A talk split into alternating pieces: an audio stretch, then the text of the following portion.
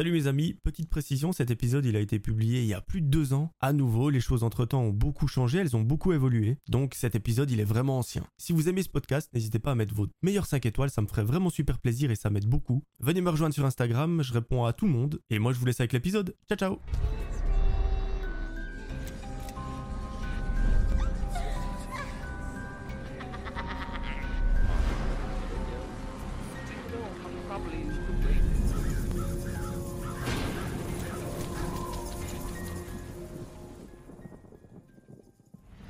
Aujourd'hui, mes amis, c'est l'histoire de Clarisse. Au moment où se passe cette histoire, Clarisse a 29 ans, elle travaille, elle a sa propre famille, elle a un mari qui l'aime énormément, un enfant en bas âge, et elle nous raconte grosso modo que dans sa vie, tout va pour le mieux. Que ce soit au niveau professionnel, tout se passe bien, familial, tout va bien également. D'un point de vue social avec ses amis et tout, c'est exceptionnel, donc elle ne manque de rien. Et en plus d'avoir une famille absolument adorable, Clarisse a une meilleure amie. Cette meilleure amie, elle la connaît depuis absolument toujours. Elles ont grandi ensemble, à un moment de sa vie, elle a même eu une colocation avec elle. C'est une meilleure amie, mais c'est presque comme une sœur. Au moment où se passe cette histoire, on est vers la fin de l'année en novembre-décembre, et les fêtes de Noël approchent à grands pas. Qui dit Noël dit souvent un sapin dans le salon, des beaux cadeaux sous le sapin, des belles décorations, etc. Cette année, ce sera pas une année comme les autres parce que comme je vous l'ai dit, Clarisse et son mari ont eu un enfant. Cet enfant, il est très jeune, il a à peine 6 mois à l'heure où se passe l'histoire, et Clarisse, pour elle, elle nous raconte que c'est un peu un rêve qui se réalise parce qu'elle a toujours rêvé dans sa vie de passer Noël avec son mari et son fils. Donc cette année, Noël sera absolument merveilleux et mémorable. Du moins,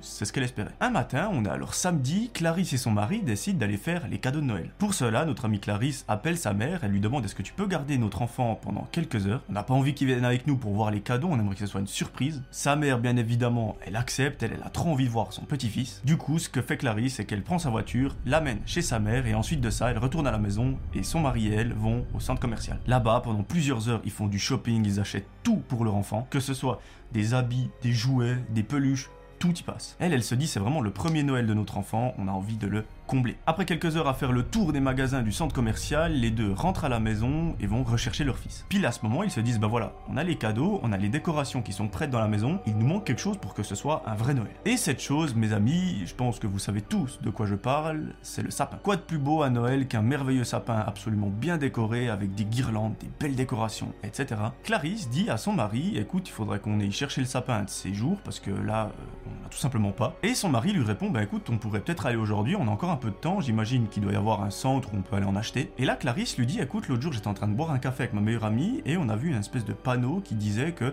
il y avait un bûcheron qui taillait des sapins et on pouvait aller en acheter un et rentrer à la maison. Donc pourquoi pas essayer d'aller vers ce gars parce que moi je préfère donner mon argent à un indépendant qu'à une grande surface. Son mari lui dit bah ok alors si tu veux je te laisse aller, moi je garde le petit. Toi tu sais exactement où c'est, t'as déjà vu la pancarte donc va acheter le sapin, je reste à la maison et on se retrouve après. Clarisse se prépare, elle monte dans sa voiture et se rend directement où se trouve le bûcheron. Elle insère l'adresse dans son GPS et là elle voit que c'est dans un coin absolument perdu. C'est vraiment au bord d'une forêt, elle n'y a jamais mis les pieds, mais elle elle se dit bah vu que c'est au bord d'une forêt, j'aurai le plus beau de tous les sapins. Elle ne se pose pas plus de questions que ça et va en direction de la forêt. Après une vingtaine de minutes de route, elle arrive enfin à l'atelier du bûcheron et là, elle arrive devant une sorte de petite cabane et il n'y a personne. Pendant une petite minute, elle tourne autour de la cabane, elle voit qu'il n'y a rien, il n'y a même pas de fenêtre. En gros, il y a juste une grosse porte en bois et elle se dit bah je vais toquer pour voir si le bûcheron est là. Mais au moment de s'approcher dans la cabane, elle entend une sorte de bruit un petit peu bizarre à l'intérieur. C'est comme si on vous met la main sur la bouche, qu'on appuie fort et que vous essayez de parler. Bah, c'est un peu ce qu'elle a entendu. Elle décide donc tout de même de toquer, et là, elle continue d'entendre ce bruit pendant plusieurs secondes, et c'est seulement au bout d'une minute trente que le bûcheron vient ouvrir la porte. Immédiatement, lorsque Clarisse a vu le bûcheron,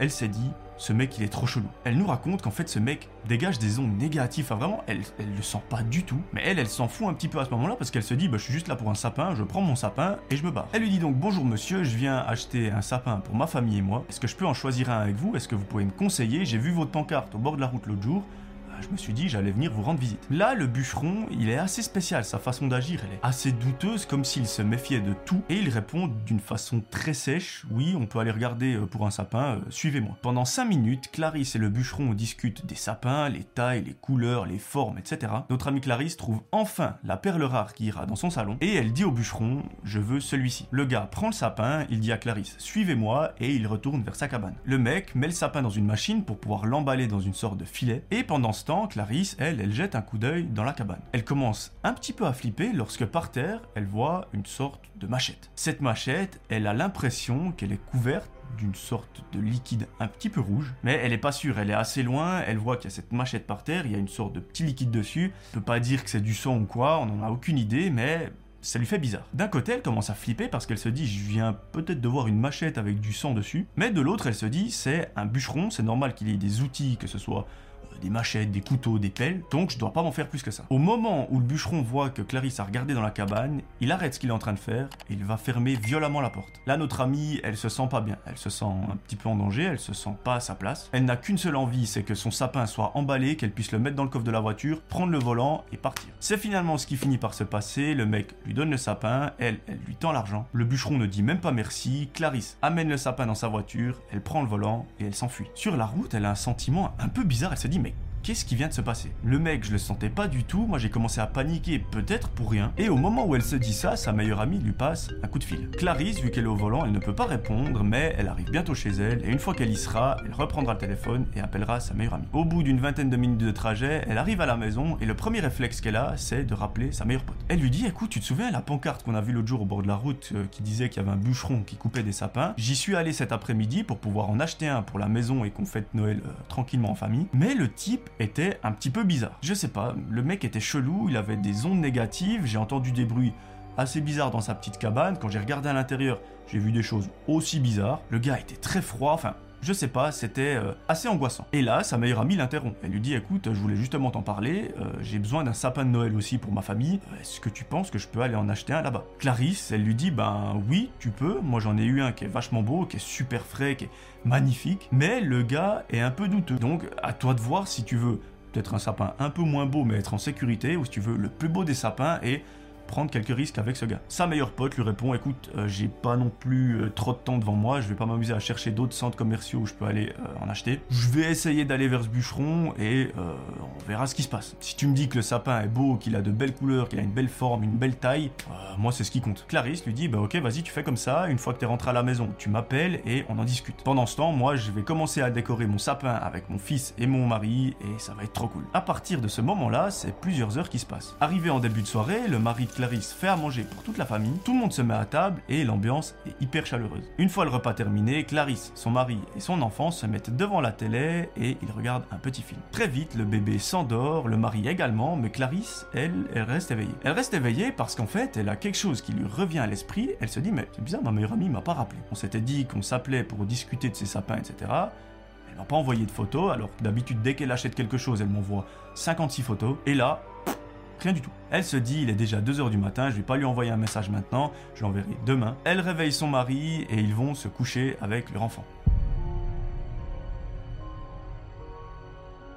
Le lendemain matin, Clarisse se réveille, elle fait à manger et elle essaye d'appeler sa meilleure amie. Toujours aucune réponse provenant de sa part et Clarisse commence à s'inquiéter un petit peu. Elle se dit mais c'est bizarre, d'habitude elle est tout le temps connectée à son téléphone, elle ne lâche pas une seule seconde dans la journée. Et là déjà hier elle m'a rien envoyé, aujourd'hui elle ne répond pas bizarre. Elle décide donc de laisser couler encore une journée, et si demain elle ne répond pas, là elle contactera d'autres personnes pour voir s'ils ont entendu parler d'elle. Parce que vu que Clarisse et sa meilleure pote se connaissent depuis toujours, Clarisse connaît euh, la mère de sa meilleure pote. Donc si jamais elle n'entend rien, elle l'appellera elle. Une journée se passe, bien évidemment aucune nouvelle de sa meilleure pote, et le soir même, Clarisse elle en peut plus, elle décide de prendre son téléphone et d'appeler la mère de sa meilleure amie. Au bout du fil, elle a une femme âgée qui est super paniquée, elle lui raconte qu'elle n'a pas entendu de nouvelles de sa fille depuis quelques et elle est morte d'inquiétude. Clarisse, elle commence un petit peu à paniquer, elle décide d'en parler à son mari, elle lui dit écoute, euh, tu te souviens, j'ai été acheter ce sapin vers ce mec. Ma meilleure pote devait avoir un sapin pour son salon. Je lui ai conseillé d'aller là-bas. Euh, le mec était super bizarre, vraiment. J'ai entendu des bruits assez chelous. J'ai vu une espèce de machette par terre. Euh, là, je suis un peu inquiète. Le mari et Clarisse discutent pendant de longues minutes et finalement, ils décident d'appeler la police pour dire voilà, cette personne a disparu. On n'a pas de nouvelles d'elle depuis plusieurs jours. C'est très inhabituel. Et cet appel à la police va complètement bouleverser la vie de Clarisse. Là, le mari appelle la police. C'est un gendarme qui répond. Ils discutent pendant quelques minutes et au bout d'un moment, le gendarme dit au mari euh, écoutez, est-ce que vous pouvez venir avec votre femme au commissariat le plus rapidement possible? C'est très urgent. Le mari, complètement désemparé, euh, dit oui, on arrive euh, d'ici peu. Les deux discutent et ils prennent la décision d'amener leur enfant chez la grand-maman, donc chez la maman de Clarisse, et de se rendre au commissariat. Sur le trajet, je vous raconte pas l'ambiance qu'il y a dans la voiture, c'est une ambiance absolument terrible. Et là, Clarisse, elle a un très très très mauvais pressentiment. Au bout d'une dizaine de minutes de voiture, ils arrivent enfin aux portes du commissariat. Ils entrent dans celui-ci et immédiatement des policiers viennent les prendre en charge. Là, ils les amènent dans une petite salle à part, ils posent quelques questions et finissent par leur avouer une tragique nouvelle. Effectivement, ce soir-là, donc il y a à peine quelques heures, ils ont reçu un appel d'une personne qui est allée acheter un sapin euh, de Noël vers ce bûcheron et il a entendu des cris absolument atroces. Ces cris provenaient de la même petite cabane que Clarisse a aperçue et c'était pas les cris d'une personne qui vient de se tordre la cheville, c'était des cris d'une personne qui est en extrême danger. Cette personne qui a entendu ces cris a donc décidé d'appeler la police pour les avertir. Ceux-ci se sont rendus immédiatement sur place et la découverte qu'ils ont faite euh, les a probablement marqués à vie. Ils ont découvert dans cette petite cabane le corps de la meilleure amie de Clarisse, qui était dans un état, euh, je vous passe les détails, et ils ont pu, au bout de plusieurs longues minutes, arrêter le bûcheron. Celui-ci s'était enfui dans les bois, ils ont dû partir à sa recherche, mais ont finalement pu l'interpeller. Donc, malheureusement, cette sortie vers le bûcheron aura été fatale à la meilleure amie de Clarisse. À partir de ce jour-là, c'est des mois d'enquête qui se poursuivent, et le fin mot de l'histoire, c'est qu'en fait, ce bûcheron n'était pas à sa première tentative. Souvenez-vous, le jour où Clarisse s'est rendue dans les bois pour acheter son sapin de Noël à elle, elle a vu dans la cabane une sorte de petite machette avec du liquide. Eh bien, sans le savoir, cette cabane constituait une scène de crime parce qu'effectivement, dedans se trouvait l'un des trois corps retrouvés. Le bûcheron venait de passer à l'acte et vous vous souvenez le bruit assez sourd qu'elle a entendu dans la cabane? Donc comme si on mettait la main devant la bouche de quelqu'un et que cette personne essaye de parler. Eh bien en fait, c'est tout simplement le bûcheron qui était en train d'étouffer une de ses victimes. La suite, vous la connaissez, cette victime n'a malheureusement pas pu survivre, mais Clarisse, elle, elle avait aucune idée de ce qu'il se passait dans cette cabane à quelques mètres d'elle. Cette personne a été jugée, condamnée, elle est emprisonnée pour le restant de ses jours. Clarisse, elle n'a pas été blessée, mais par contre, elle nous raconte qu'elle aurait voulu être blessée plutôt que de vivre avec cette culpabilité, parce qu'effectivement, maintenant, elle se dit en fait, la mort de ma meilleure amie est uniquement de ma faute. C'est moi qui lui ai dit va acheter un sapin vers ce mec, alors que je savais qu'il était chelou, que je savais qu'il faisait des trucs un petit peu bizarres dans sa cabane. J'y suis allé quelques heures avant elle, donc j'aurais dû lui dire ne va pas là, prends le temps d'aller dans un centre commercial, t'achètes un sapin qui est peut-être un peu moins beau ou un peu plus cher, mais tu prends pas de risque. Et moi, comme une mauvaise meilleure amie, je lui ai dit va vers ce mec. Je lui ai fait prendre un risque et euh, ça lui a été fatal. Encore aujourd'hui, Clarisse n'arrive pas à s'en remettre. Elle nous raconte qu'elle n'arrivera probablement jamais de sa vie.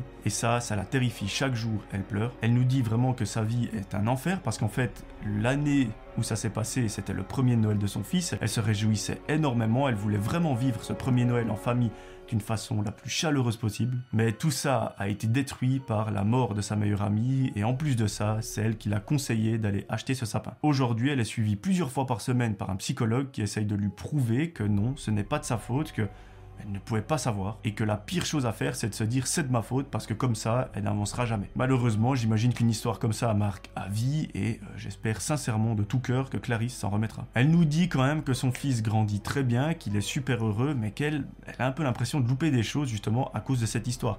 Elle n'a pas le moral et elle a l'impression de passer à côté des bonnes choses de la vie. Voilà pourquoi je vous disais que cette histoire était assez originale et complètement horrible, parce que vivre avec cette culpabilité d'avoir dit va acheter un sapin là-bas, ça doit être absolument horrible.